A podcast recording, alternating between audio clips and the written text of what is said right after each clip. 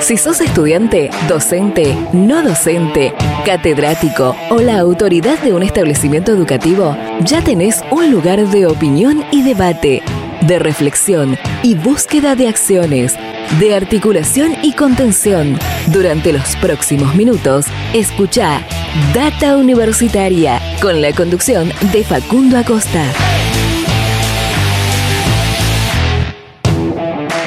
Bienvenidos y bienvenidas una vez más a este espacio dedicado a la comunidad que le da vida a las universidades. ¿Qué tal? ¿Cómo les va? Mi nombre es Facundo y como siempre los voy a estar acompañando durante esta próxima hora. Así es, estamos comenzando un nuevo programa de Data Universitaria Radio, este espacio donde te informamos de todo lo que pasa y va a pasar en el mundo universitario.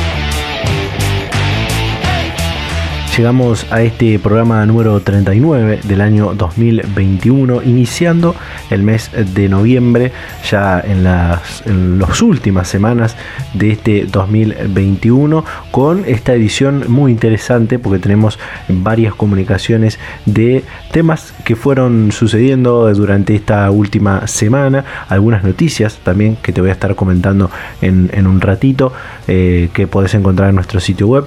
Pero antes, como hacemos siempre que comenzamos este programa, agradecer a todas las radios, a todas las emisoras de todo el país que comparten semana a semana este ciclo radial e invitarlos e invitarlas a que nos sigan en nuestras redes sociales, en Facebook, en Instagram, arroba data universitaria, en Twitter, arroba DT universitaria y también que se pueden suscribir a nuestros canales de Spotify y de YouTube para eh, recordar, volver a escuchar eh, este y otros programas eh, anteriores.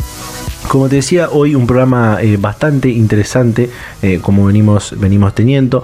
Vamos a estar eh, en un ratito hablando con el rector de la Universidad Nacional de Entre Ríos, Andrés Sabela, sobre diferentes temas, entre ellos el presupuesto universitario y cómo va a impactar este en una universidad del interior del país. También vamos a estar hablando de qué es el hidrógeno verde, luego de este anuncio que se, se hizo a nivel nacional de que van a instalar con una importante inversión eh, por, una, por parte de una empresa australiana, una planta de producción y eh, que pretende exportar hidrógeno verde en la provincia de Río Negro. Entonces vamos a estar hablando con un investigador del CONICET y de la Universidad Nacional de La Plata sobre este tema. Y también vamos a estar hablando con la eh, ganadora del premio L'Oreal UNESCO por las mujeres en la ciencia en un ratito nada más.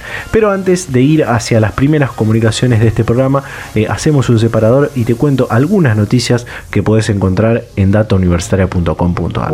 Data Universitaria. Información, comentarios, entrevistas, investigaciones, todo lo que te interesa saber del mundo universitario. Las 24 horas del día y en el momento que quieras. Visítanos en datauniversitaria.com.ar. Thank you. La información de lo que pasa en el mundo universitario la encontrás toda la semana en datauniversitaria.com.ar y algunas de estas te puedo contar, por ejemplo, que la Universidad Nacional del Litoral realizó otra edición de las Jornadas Internacionales de Jóvenes Emprendedores. En esta edición se inscribieron 80 emprendimientos, de los cuales 60 fueron seleccionados para participar del concurso y exponer en las jornadas. 11 pertenecientes a escuelas secundarias, 34 ideas, proyectos y 11 modelos de negocios. El objetivo fue destacar la importancia de lograr sinergia a través del trabajo colaborativo con el fin de poder afrontar los grandes desafíos globales con propuestas novedosas.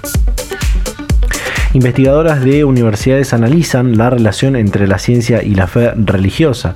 Ana Olmos, Gabriela Irrazábal y María Martini, investigadoras de las Universidades Nacionales de Avellaneda, Arturo Jaureche y Moreno, respectivamente, eh, analizaron las diferencias y similitudes, en fin, las relaciones entre ciencia y religión.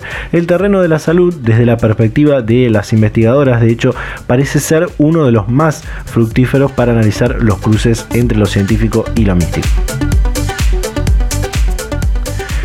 Como te contaba recién en la apertura, entregaron el premio L'Oreal UNESCO por las mujeres en la ciencia. L'Oreal Argentina, junto al Consejo Nacional de Investigaciones Científicas y Técnicas, CONICET, llevaron a cabo la ceremonia de entrega de la... Eh, decimoquinta edición perdón, del Premio Nacional L'Oreal UNESCO por las Mujeres en la Ciencia, enfocado en ciencias de la vida. La iniciativa tiene como objetivo distinguir la excelencia científica a la vez que promueve y estimula la participación de las mujeres en el ámbito científico. Esta es una eh, entrevista que hicimos para el portal web, eh, luego de eh, algo que sucedió durante el fin de semana pasado y que se hizo viral, que tiene que ver con la estudiante que se hizo viral por llevar sus apuntes de la facultad a la cancha. Noelia Álvarez tiene 27 años, estudia la licenciatura en Sociología en la Universidad de San Martín, es rosarina e hincha fanática de Newell's Old Boys. Desde el fin de semana se hizo viral en redes sociales una foto suya en una de las tribunas del Estadio Coloso Marcelo Bielsa, donde se la ve estudiando y marcando apuntes de la facultad. Data Universitaria logró contactarse con ella para que cuente su historia con los estudios universitarios y esta foto viral. Así que les recomiendo desde ya que eh, entren al sitio web y lean esa entrevista lanzan encuesta para que jóvenes cuenten su experiencia educativa durante la pandemia. Desde el lunes 25 de octubre, el Ministerio de Educación de la Nación, a través de la Secretaría de Evaluación e Información Educativa, puso en marcha la voz de las y los estudiantes sobre sus aprendizajes. Un cuestionario destinado a 38.000 alumnos y alumnas de sexto grado de 798 escuelas de todo el país para relevar cómo fue la experiencia educativa durante la pandemia por COVID-19. Esta información también es muy interesante porque tiene que ver con algo que va a pasar la semana que viene y es que el lunes 8 de noviembre comienza a abonarse la beca Progresar con el plus de conectividad. Hay que remarcar que el bono de mil pesos que se adiciona al monto mensual de las becas Progresar de manera que la medida continuará durante los próximos meses.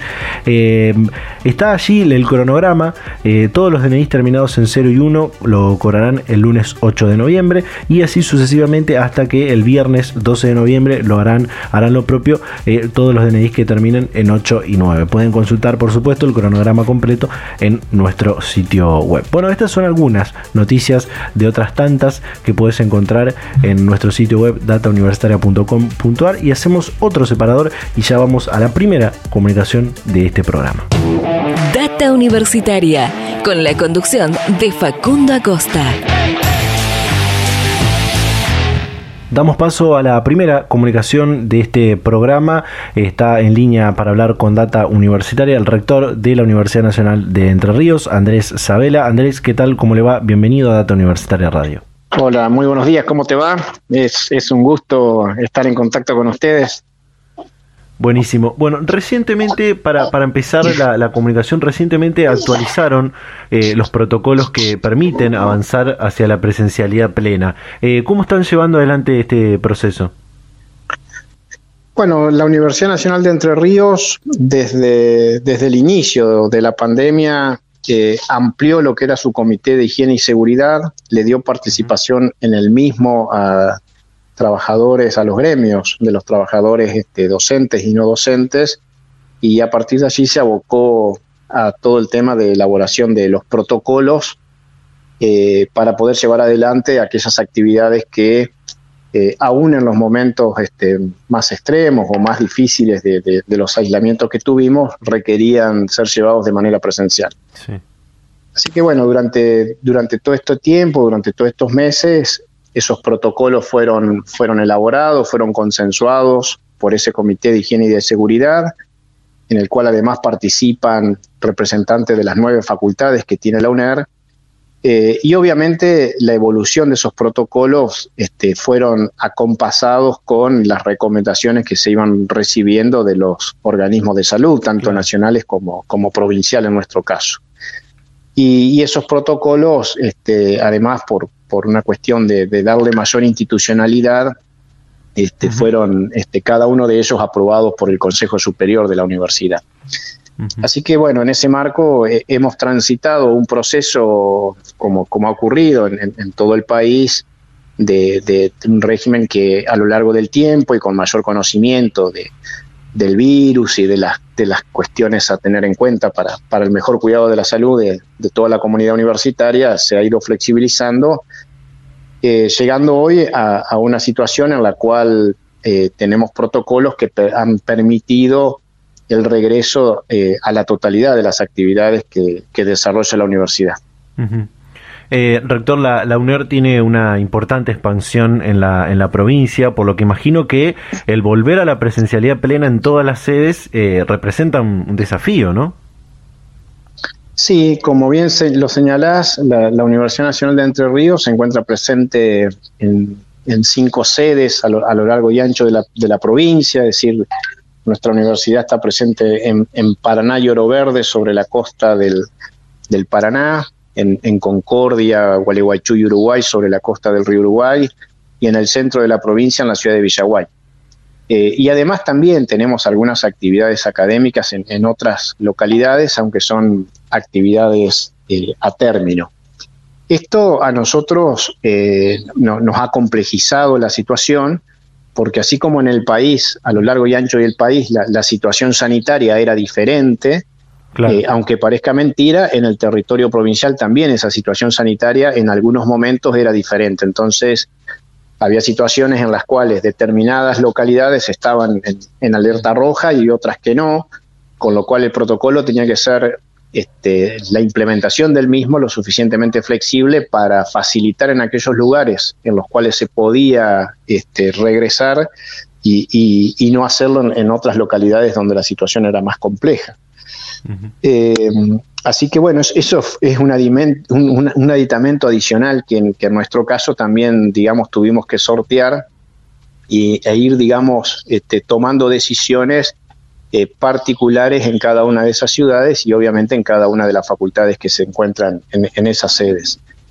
Eh, hoy obviamente la situación es diferente y, podemos estar aplicando el protocolo en, todas las sedes de la universidad eh, de, igual manera, digamos. Eh, rector, estamos ya encaminados a, concluir el, 2021, aún restan algunas, eh, algunas semanas, eh, y todos comenzamos a trazar objetivos y, metas de cara al, próximo año. ¿no? ¿Qué desafíos, qué planes, qué objetivos tiene por delante la, Universidad de Entre Ríos en el 2022? Bueno, nosotros en lo que refiere a este tema estamos trabajando para que el 2022 sea un, un año este, académico con regreso a la presencialidad plena. Eh, estamos este, nuevamente retomando lo que son los cursos de preingreso que la universidad ofrece en febrero, también que sean ya de manera presencial.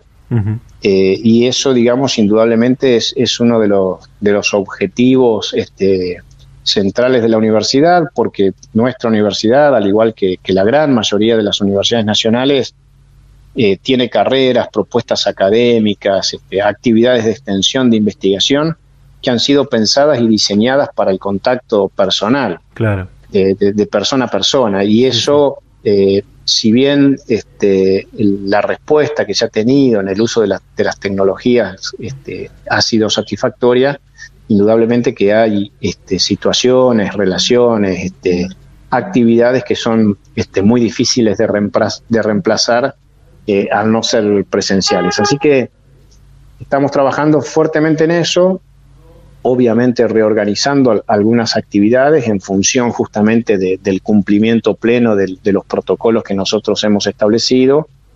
Eh, y eso va a significar eh, un, desafío para toda la comunidad universitaria. Em, el, otro desafío que yo creo que es importante y que el sistema universitario lo, toma y lo tiene presente es el aprendizaje de la pandemia, el, mejor aprovechamiento del uso de las tecnologías que se ha hecho y eso indudablemente este, tiene pendiente un espacio de reflexión, de, diálogo y, de implementación este, de mantener algunas este, actividades virtuales este, justamente aprovechando el aprendizaje forzoso que hemos tenido eh, durante estos meses. Y eso, eh, en el caso de la UNER, eh, nosotros a partir del programa del Plan BES, que implementó la Secretaría de Políticas Universitarias, nos ha permitido equipar aulas híbridas en, en las distintas sedes de la universidad y eso indudablemente nos va a dar alguna fortaleza para complementar las actividades presenciales este, usando este tipo de, tecnologías. Y eso también es un, desafío que tenemos por delante y que lo tomamos con gusto en, esto de renovar metodologías de, estudios, de trabajo, pedagógicas, etcétera. El, futuro de, la educación superior, como también de, del trabajo y de otras actividades, eh, es con un sistema mixto, digamos. Sí, yo creo, yo creo que sí. Indudablemente que hay disciplinas que se adaptan eh, a, estos nuevos usos de manera este, más fáciles que otras o, tienen este, mayores posibilidades. Eh, no obstante eso, indudablemente que esto es algo que, que, ha venido para quedarse y en donde el, sistema educativo tiene, tiene por delante un, tremendo desafío. Eh, rector, me gustaría ir a un punto que si bien es algo que sucedió eh, ya hace algunos meses, a fines del, del mes de, agosto, si mal no recuerdo, eh, tiene que ver con la, el la creación de la propuesta de presupuesto para el financiamiento de las universidades para el próximo año, que tuvo lugar en el 86 plenario de rectoras y rectores del CIN, eh, donde el proyecto de ley de presupuesto que elevó el gobierno eh, era distinto, la planilla de universidades, a lo que habían formulado eh, las universidades en aquel, los rectores y rectoras en aquel plenario. ¿Cómo ve esto que, esto que sucedió? qué análisis hace? Bueno, el, el CIN eh, todos los años este, aprueba, digamos, en su plenario un, presupuesto, eh, un presupuesto que intenta, digamos, este, demostrar o, explicitar el, presupuesto que las universidades nacionales consideramos este, necesario para, desarrollar este, nuestras actividades. Claro. Eh, normalmente ese, ese presupuesto o el presupuesto que finalmente aprueba el Congreso de la Nación suele ser este, unos, unos, cuantos puntos este, menor a ese presupuesto que, aprueba el CIN o que, o que de alguna manera el, CIN explicita como, como necesario. Eh, creo que al menos la información que estamos manejando es que aparentemente por algún error de, manejo de información o algún error técnico, el, presupuesto que llega al Congreso luego en, el mes de septiembre difiere de este que elaboró el CIN de una manera bastante significativa, pero eh, entendemos por lo que hemos hablado y si no, nos, han explicitado las autoridades de la Secretaría de Políticas y del Ministerio de Educación que ha sido un error eh, que no se sabe bien dónde se ocasionó y que, y que, bueno, y que se está trabajando para tratar de acercar la planilla este, de las, del presupuesto de las universidades a ese monto que el CIN eh, aprobó en agosto. Eh, creemos, digamos, y confiamos de que, de que seguramente, bueno, se estarán haciendo los mayores esfuerzos para que eso sea así, en aras, digamos, de la prioridad este, y de la importancia que, el actual gobierno expresa tener en relación a, la importancia de la educación, la ciencia y la tecnología. Así que, eh, si bien esto no depende exclusivamente del Ministerio de Educación, porque obviamente pasa a ser una discusión interministerial de cómo se distribuye el presupuesto, confiamos que, en aras de, a esas prioridades que se establecen, se estarán haciendo los mayores esfuerzos para acercar a ese presupuesto que el CIN había, había aprobado. Eh, para poner los números, el CINE había aprobado una propuesta de 407 mil millones eh, de pesos y la planilla de universidades que está en el, en el documento del presupuesto, del proyecto de presupuesto de ley, del proyecto de ley de presupuesto, perdón, eh, son 335 mil millones, alrededor de 75 mil millones menos de lo que habían formulado las universidades. En este sentido, ya hemos escuchado lo que han dicho otras universidades más longevas, como la UBA, la de La Plata, la, la de Córdoba, respecto a el impacto que podría tener eh, en las universidades, en el financiamiento de las universidades, si esta propuesta, este proyecto se aprueba sin modificaciones. ¿Qué impacto tendría en la, Universidad Nacional de Entre Ríos, una universidad del interior del país, no? Bueno, yo creo que el, impacto que, estaríamos teniendo eh, en el caso de la Universidad Nacional de Entre Ríos, supongo que es eh, relativamente similar al que, al que al de todas las universidades y a, y a esto que ha manifestado este, la, UBA, La Plata, Santa Fe. Eh, y que es que, digamos, resulta un, presupuesto este, muy, estrecho y, muy, este, muy escaso para cumplir con, los objetivos institucionales y, dar continuidad a las políticas que, que cada universidad desarrolla. Eh, uno debería pensar que el, presupuesto universitario, en términos generales, algún punto más, algún punto menos, se distribuye un, un 90% en sueldos y un 10% en gasto de funcionamiento. Eh, y, ese es un poco un objetivo que, las universidades en general persiguen al momento de hacer su asignación presupuestaria. Si uno lo piensa en, esos términos y, estamos hablando de un presupuesto que el CIN estableció, como bien decís, en 407 mil millones, eh, es medio difícil decirlo en el aire, pero a ver, el, presupuesto normalmente que el Ministerio, que el, que el Congreso aprueba suele ser unos siete u ocho puntos menores a lo que el SIN eh, propone este, o explicita. Eh, y eso, digamos, si uno piensa que hay un 10% de gasto de funcionamiento y hace esa correlación entre los 407 millones y los 333, indudablemente que este, el presupuesto, digamos, de 333 eh, resulta escaso, este, alcanza, digamos, para, para pagar sueldos este, conforme, digamos, lo que cada universidad tiene y seguramente deja, digamos, un remanente este, relativamente pequeño para los gastos de funcionamiento. De ahí que, que es la preocupación, entiendo yo, del Ministerio de Educación en, en rever esa planilla de 333 mil millones y llevarlo a un valor, digamos, de, mayor razonabilidad. Eh, rector, dejando atrás lo del financiamiento y lo del presupuesto, eh, y para cerrar ya esta, esta comunicación, eh, un poco ampliar esto que hablábamos al principio respecto de la presencialidad plena y preguntarle, según su visión, según lo que pasa diariamente en la Universidad Nacional de Entre Ríos, ¿es el 2022 el año en el que volveremos a la presencialidad como la que teníamos antes de la pandemia?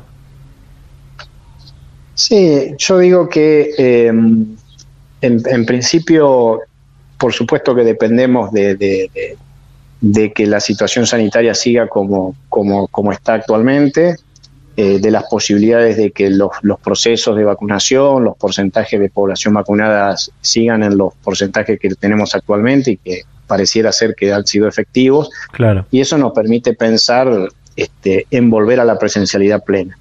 No obstante eso, este, vuelvo a decir, ¿no? creo que el desafío es ver esa presencialidad plena, cómo es complementada positivamente por el uso de las tecnologías, por el uso de las aulas híbridas, por, por el uso de, el mayor uso de, los gabinetes de, computación, de informática y de, distintas herramientas tecnológicas que hoy eh, tenemos a disposición, que han significado un aprendizaje eh, y que así como nos generó muchas dificultades, este, también abre este, tremendas posibilidades. Y eso es, lo que hoy tenemos que tomar.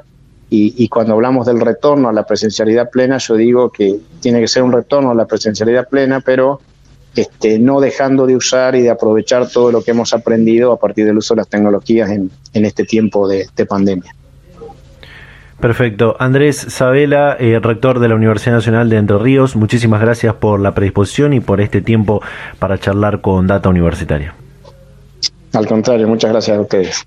Data Universitaria. Información, comentarios, entrevistas, investigaciones, todo lo que te interesa saber del mundo universitario. Las 24 horas del día y en el momento que quieras. Visítanos en datauniversitaria.com.ar. Bien, ahí escuchábamos al rector de la Universidad Nacional de Entre Ríos eh, sobre todos estos temas, el regreso a la presencialidad de forma plena, eh, que se está llevando adelante este proceso eh, y sobre todo también lo que hablamos del presupuesto universitario cómo impacta, cómo impactará, mejor dicho, si es que no recibe modificaciones la planilla para el financiamiento de las universidades. En las próximas semanas, hasta que se debata en el Congreso, Nacional. Seguiremos comunicándonos con autoridades de algunas universidades, sobre todo del interior, aquellas universidades que eh, fueron creadas eh, más recientemente y que el impacto en ellas podría ser un poco mayor que en las en otras que son eh, más antiguas, podríamos decir. ¿no? con esto cerramos este primer bloque del programa. Nos queda compartir muchas otras comunicaciones, así que hacemos un pequeño corte y ya volvemos con más Data Universitaria Radio.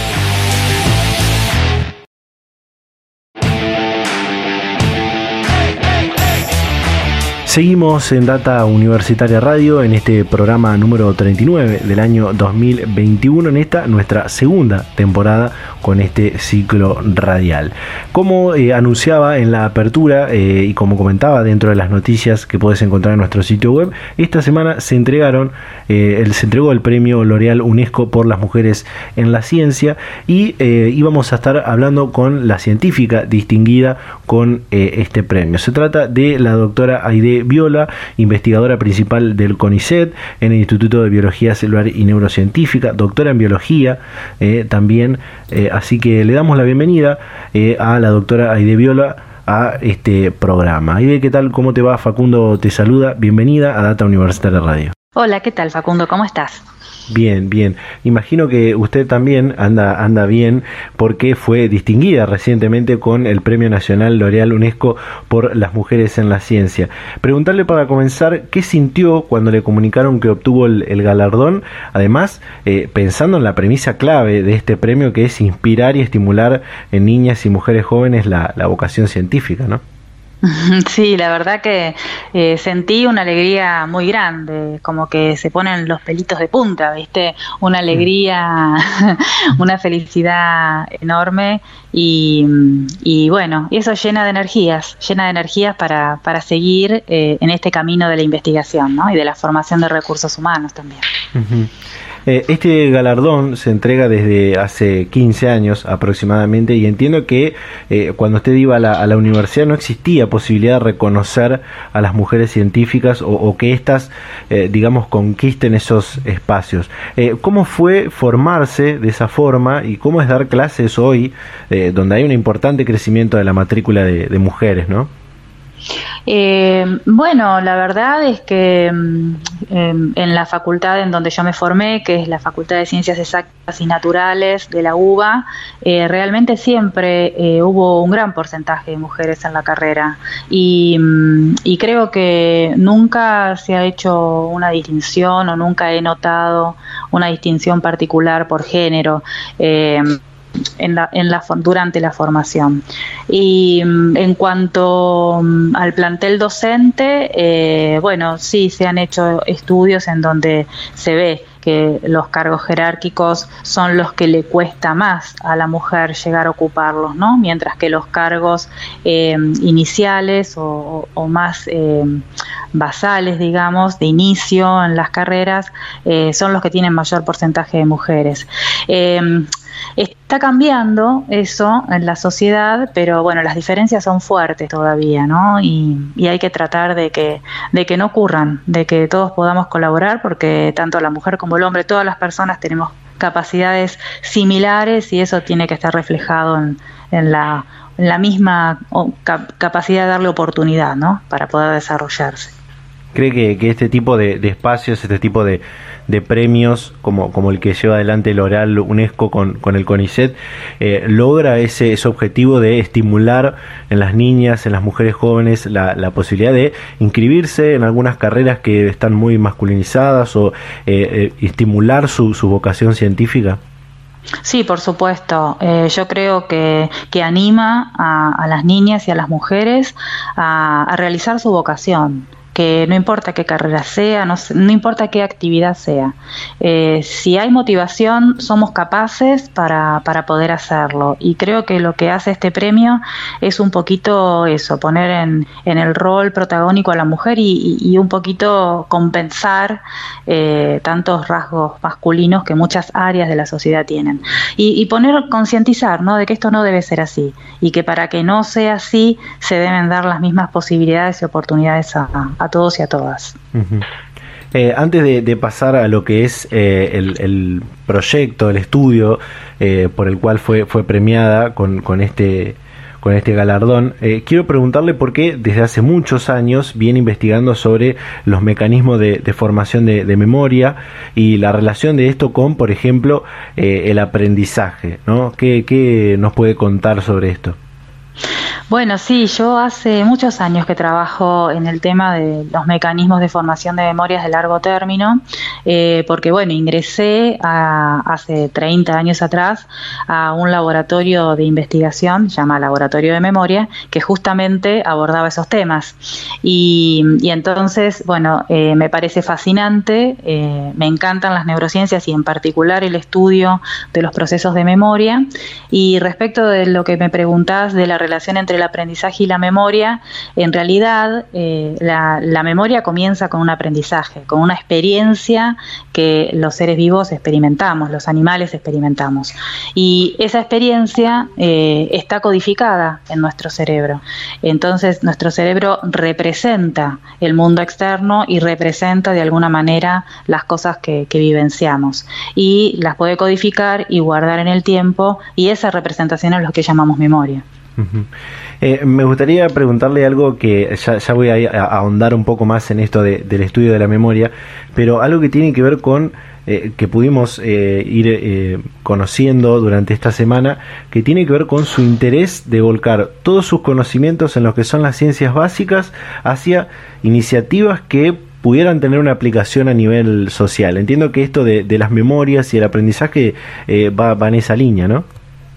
Sí, claro. Eh, es que es muy lindo lo que uno puede estudiar en, el laboratorio, poder trasladarlo a la sociedad, ¿no? En la medida que se pueda. Cuando la investigación es muy básica, muchas veces no se puede. Y es eh, igualmente muy importante hacerla, porque son los ladrillos que después construyen las, las cosas, ¿no? En el caso particular eh, mío, bueno, mira, yo tengo dos líneas en donde mm, se, eran, lo que se trabajaba era posiblemente aplicable a la sociedad. Eh, la primera fue cuando empecé en el laboratorio, yo hice mi tesis doctoral en eh, la caracterización de compuestos activos aislados de plantas medicinales. ¿Viste? Cuando tomas un té de tilo, de manzanilla, de pasiflora, bueno, esos brebajes tienen compuestos activos que actúan en el cerebro y tienen efectos. Nosotros caracterizamos sus efectos de tipo ansiolíticos no sedativos. Bueno, esa investigación eh, tuvo un amparo bajo patente, eh, eh, o sea, son productos que pudieron haber salido al mercado, finalmente no ocurrió, pero esa investigación tenía un potencial para ser aplicado. ¿Comprendes?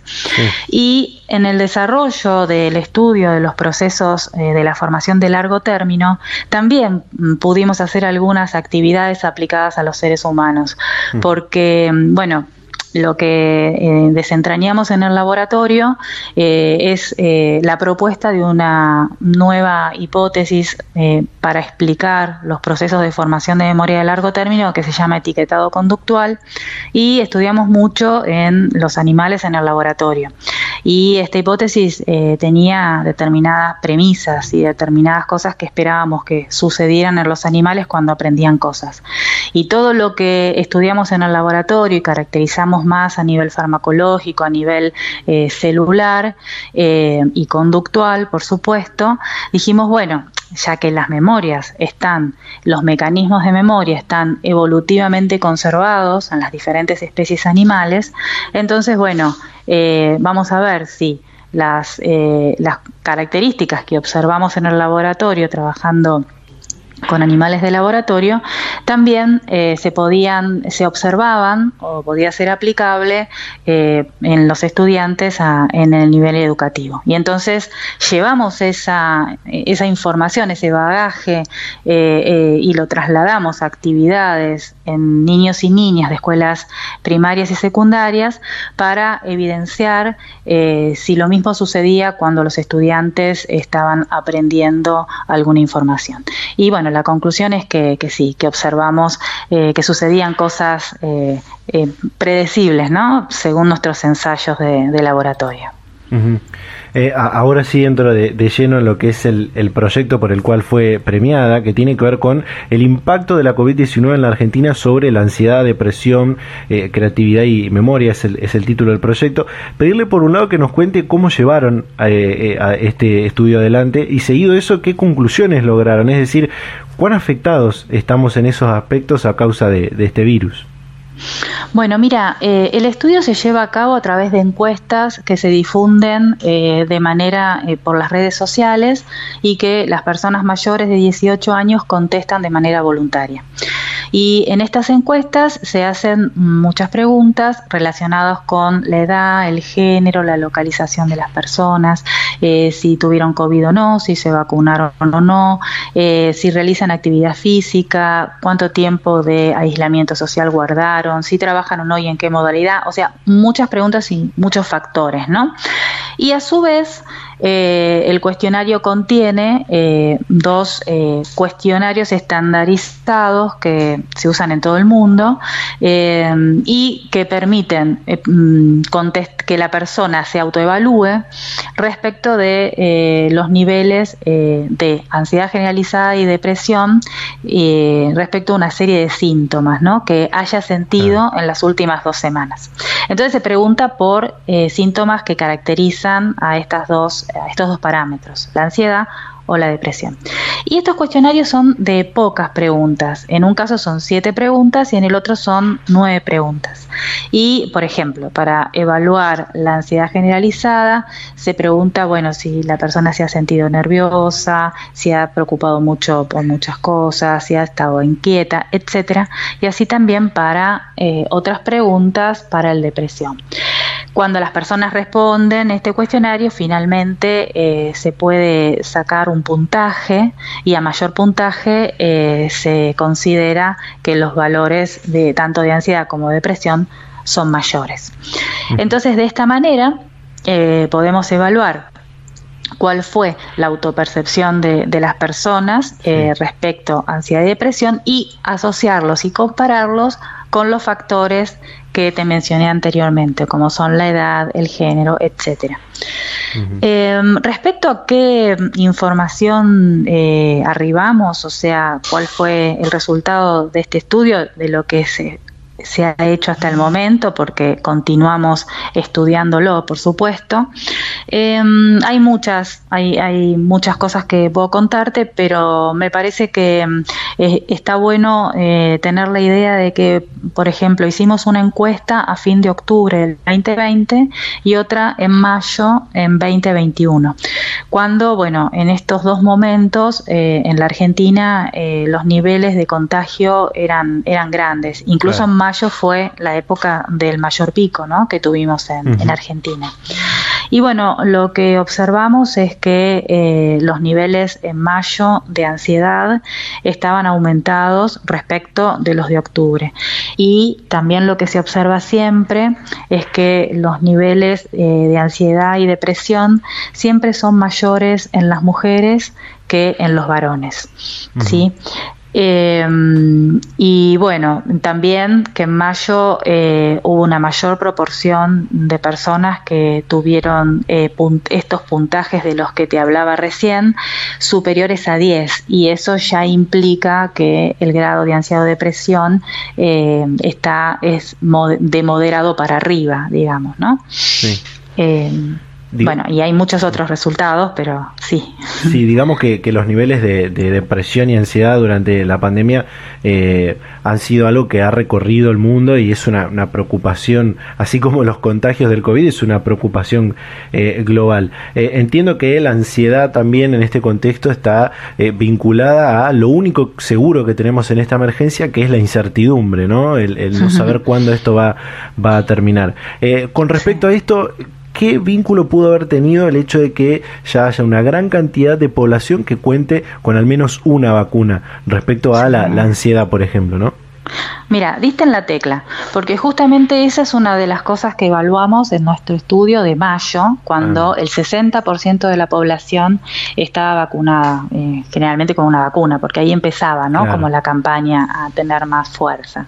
Eh, y encontramos algo bastante llamativo, que fue que eh, los niveles de depresión en mayo no estaban tan altos.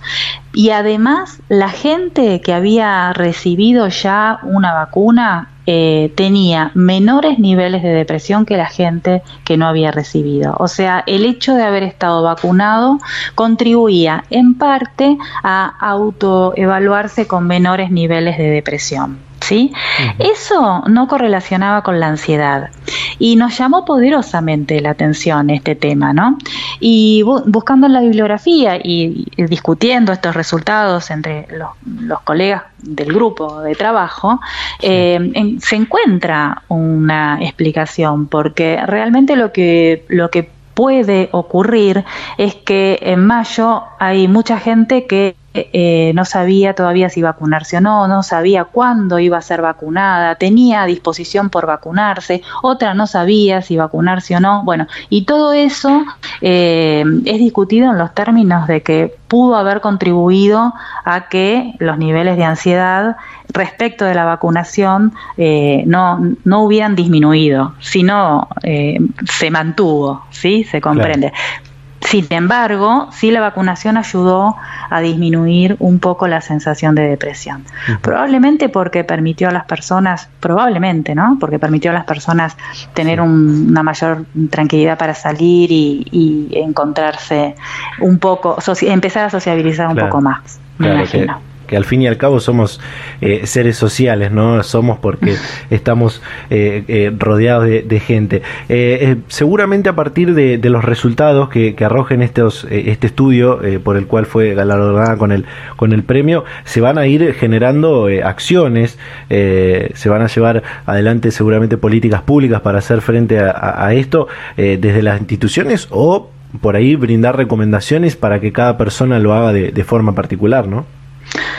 Sí, yo espero que sí. Eh, siempre es importante disponer de la información y en este caso hay una, información que surge no solo de nuestro estudio, sino de estudios realizados en diferentes partes del mundo, en donde se observa claramente que otro factor protector, así como te dije lo de la vacunación, que es súper importante y fíjate cómo impacta también en los estados mentales, no, no solamente en eh, protegerte de que no, no, tengas una neumonía fatal, ¿no?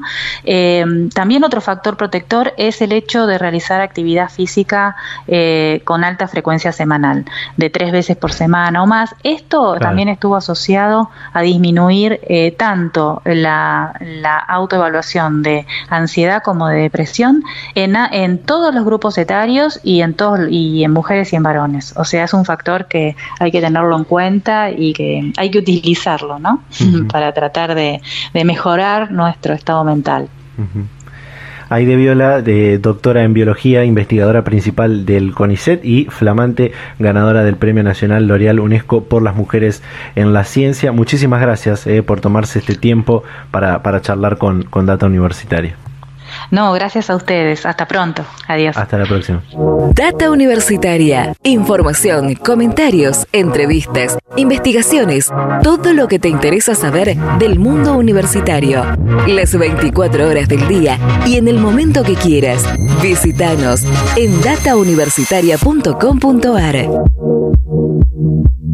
Ahí escuchábamos la palabra de la doctora Aide Viola, eh, reciente distinguida con el premio L'Oreal UNESCO por las mujeres en la ciencia. Muy importante que se pueda estimular las vocaciones científicas de las próximas generaciones de mujeres eh, para que todas las, niñas y las jóvenes mujeres que ya están pensando en entrar a la universidad eh, lo hagan con esta premisa de poder estimular su vocación científica y su vínculo con la ciencia y la tecnología. Eh, muy, muy lindo, muy importante también, muy interesante lo que eh, nos comentó sobre el estudio por el cual fue premiada. Así que bueno, de esta manera cerramos este segundo bloque del programa. En el próximo bloque hablamos de qué es el hidrógeno verde. Ya volvemos con más Data Universitaria Radio.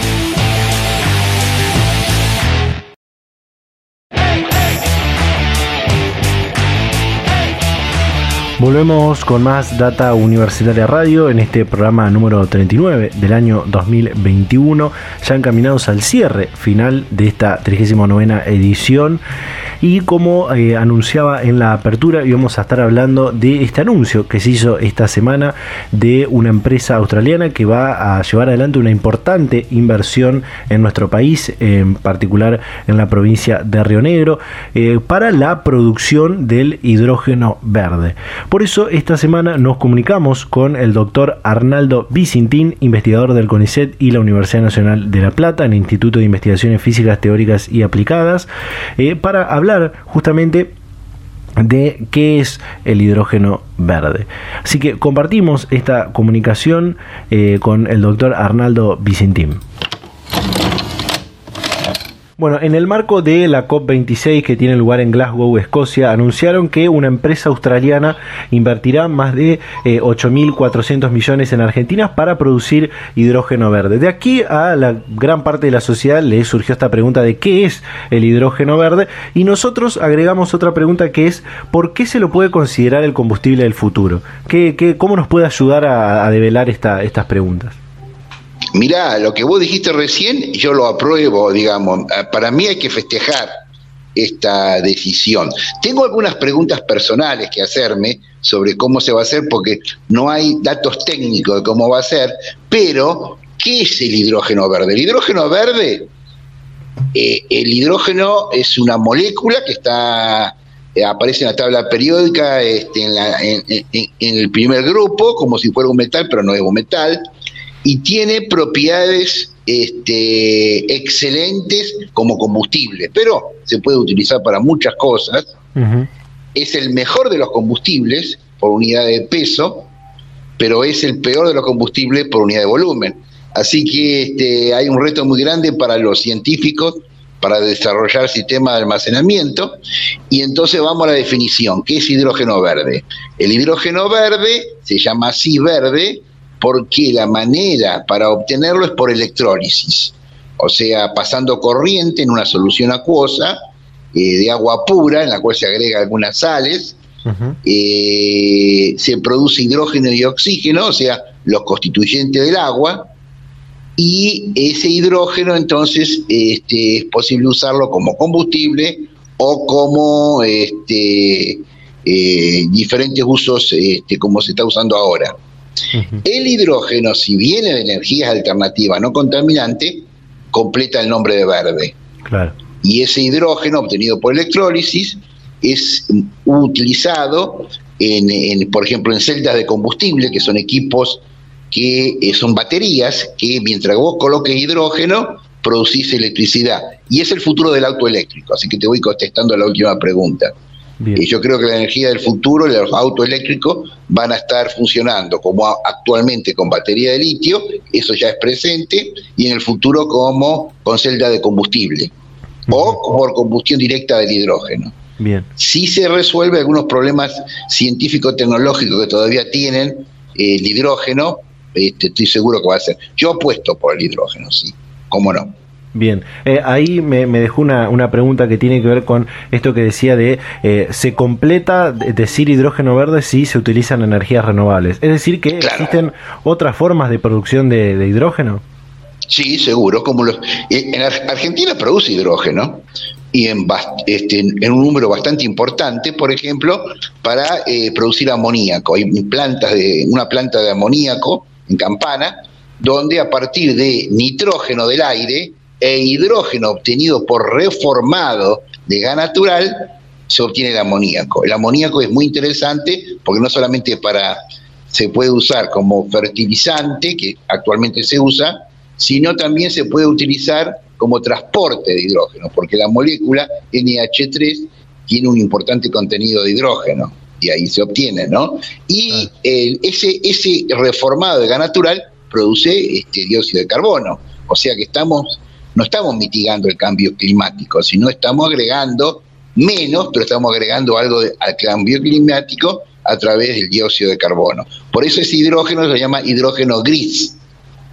Y ese hidrógeno tiene un problema, no se puede usar en celda de combustible porque envenena los catalizadores, porque arrastra algunos gases como monóxido de carbono, que en pequeñas partes por millón, o perdón, por, en partes por millón, cataliza, eh, envenena los catalizadores y por eso no, no funciona.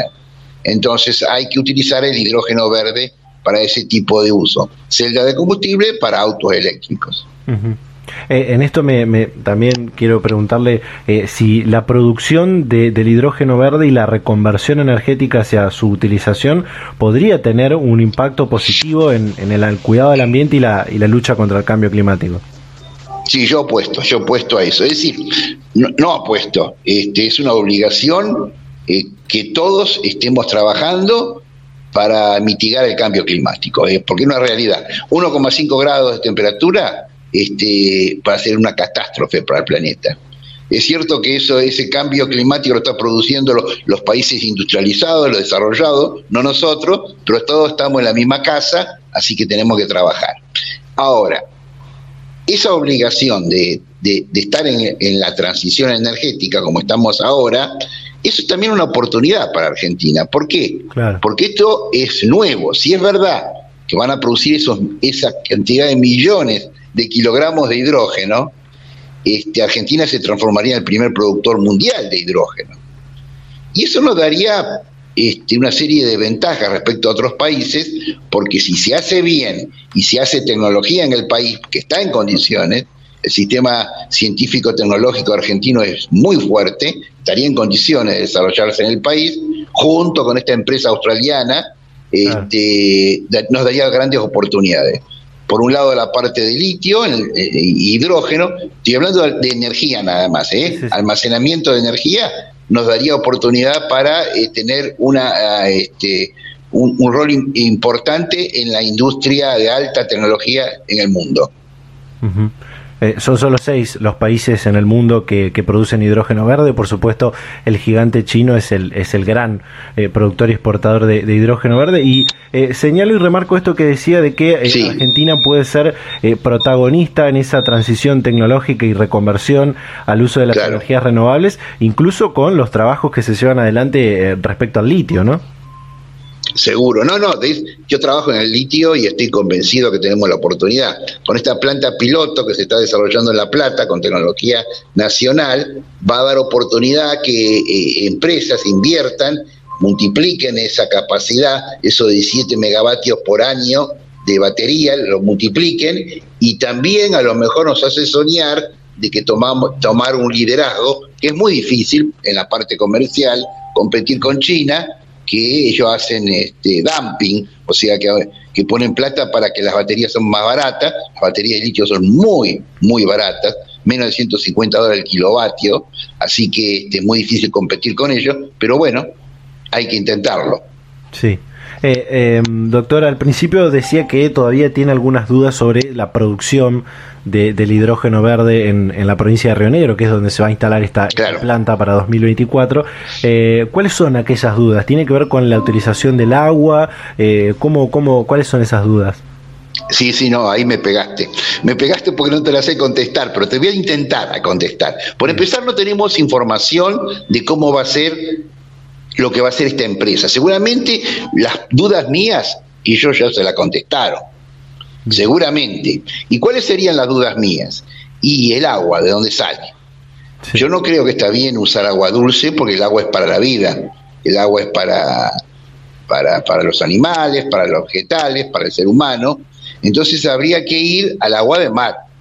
Bueno, la fuente es infinita entonces, agua de mar, hay que sacar las sales, hay procesos para sacar las sales, esos procesos se llaman este, este, eh, inversa, que eh, era muy cara, pero últimamente ha llegado a precios muy bajos.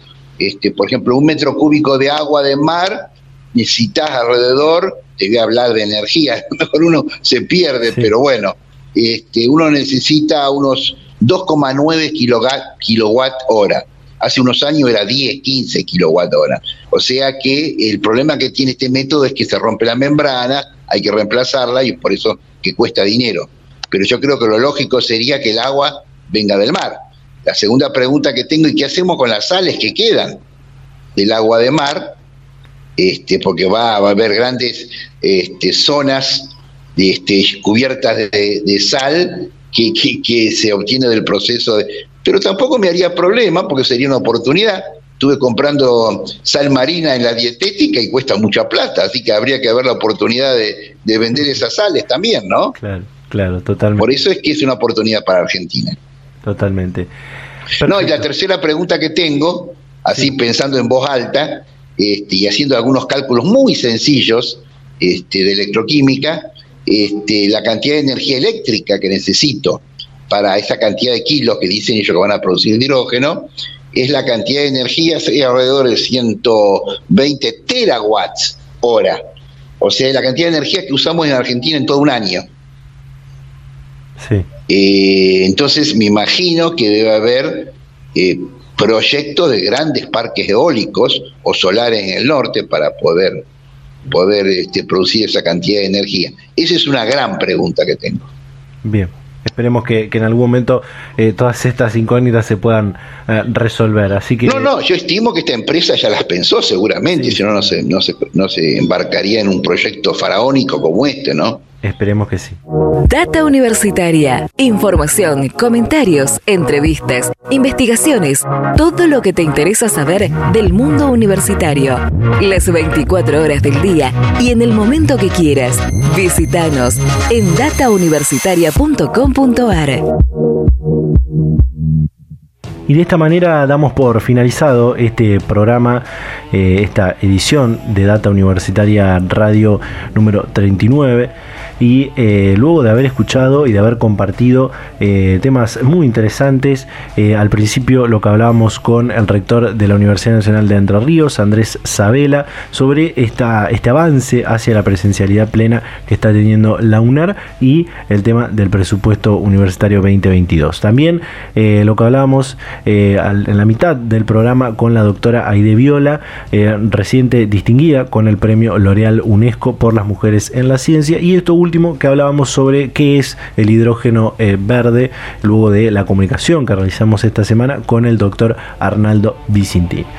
De esta manera nos despedimos, eh, como siempre agradecerle a todas las radios, a todas las emisoras que comparten semana a semana este ciclo radial, invitarlos a que nos sigan a nuestras redes sociales, en Facebook, arroba data universitaria, en, Instagram, arroba data universitaria, en Twitter, arroba DT universitaria, también que se pueden suscribir a nuestros canales de Spotify y de YouTube para volver volver a escuchar este y otros programas anteriores.